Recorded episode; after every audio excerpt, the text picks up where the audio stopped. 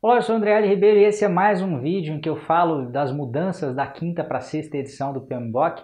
Esse é um vídeo um pouquinho diferente, eu quero justamente falar de alguns aspectos que parecem ter mudado, mas na verdade estão muito parecidos, foi só a forma de apresentação que mudou um pouquinho. O que, que acontece?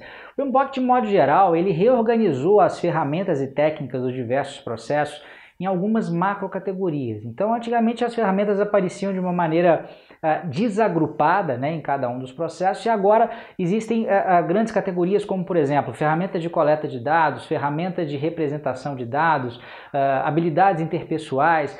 Então pode acontecer de você eventualmente pegar um processo na quinta e o mesmo processo na sexta, e quando você bate o olho e fala assim, pô, parece que muita coisa mudou. Mas, na verdade foi só a forma de apresentação que mudou. Para ficar mais claro, eu vou colocar já já, que é, é, nesse vídeo mesmo, um pedacinho de uma aula que eu gravei, em que eu apresentei todas as mudanças da área de escopo uh, do PMBOK, né, da quinta para sexta edição. É, e aí eu vou pegar o processo coletar os requisitos, que é um processo, é um dos processos em que isso aconteceu, tá? Vocês vão ver que as ferramentas, elas basicamente são quase as mesmas, teve acréscimo só de uma, só que a configuração foi toda modificada e aí eu faço é, é um dia para, né, mostrando exatamente como que essa, essa diferenciação aí acontece. Diferenciação que na verdade é, é, é só a forma de mostrar né, que, que mudou e não o conteúdo realmente, tá bom? Então vamos lá para o meu computador para ficar mais claro isso aí para vocês. Bom, em relação às ferramentas uh, uh, e técnicas, tá? Eu vou tentar mais uma vez ser o mais rapidinho aqui e ser dinâmico para mostrar para vocês como é que a gente faz uma mágica é, de transformar é, esse tantinho aqui de ferramenta e técnica nesse tantão aqui de ferramenta e técnica. Porque eu já sou capaz de é, afirmar que isto aqui é igual a isto, tá? Agora vamos lá, deixa eu mostrar para vocês. Primeiro, primeiro aspecto que é interessante vocês saberem.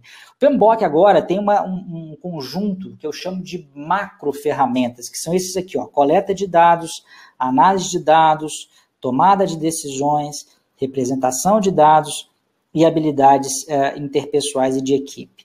É, esses nomezinhos aqui, eles estão muito presentes dentro do PMBOK, muito presentes mesmo, tá? Eles aparecem em vários processos e o que muda são as subferramentas. Então, por exemplo, é, dentre as diversas ferramentas de coleta de dados que existem, quais delas fazem parte ou que fazem sentido para esse processo aqui coletar os requisitos? São essas que estão aqui.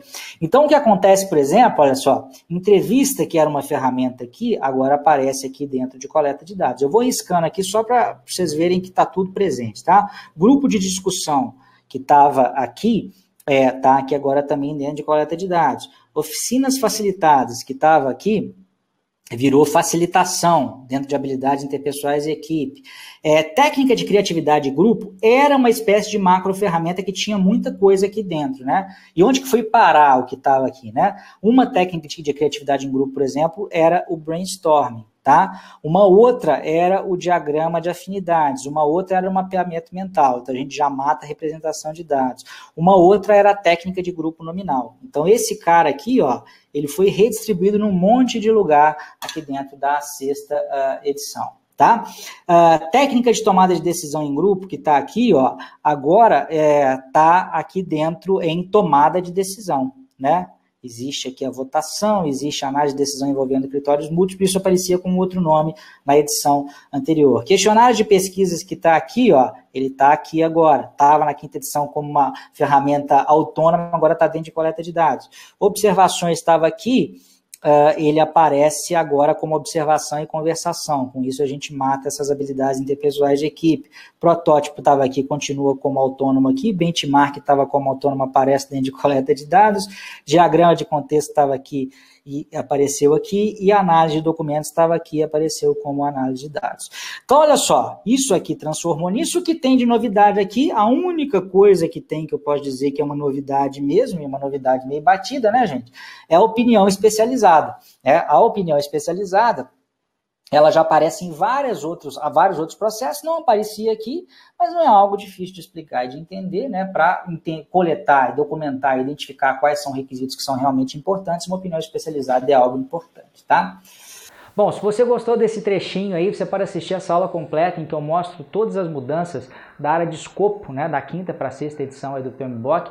E a gente não passa a aula inteira só mostrando essas, essas é, é, coisas mais específicas aí de entrada, ferramenta técnica e saída, a aula ela é bem mais abrangente, inclusive eu acho que essa nem foi a, a, não são aí que estão as grandes mudanças, mas sim né, na entrada aí dos métodos ágeis com uma filosofia diferente né, de gestão de projetos. Então, se você quer entender qual que é o impacto da entrada dessa nova filosofia do PMBOK, acho bastante interessante você assistir essa aula inteira. A gente vai deixar o link em algum lugar aqui desse post para que você possa clicar, se cadastrar e receber o acesso imediato à aula, tá bom? Espero que tenha gostado dessa dica. Então, sempre que se deparar com novidades aí, dê uma olhada para ver se realmente é uma novidade de fato ou só uma diferença aí na forma de apresentação. Um grande abraço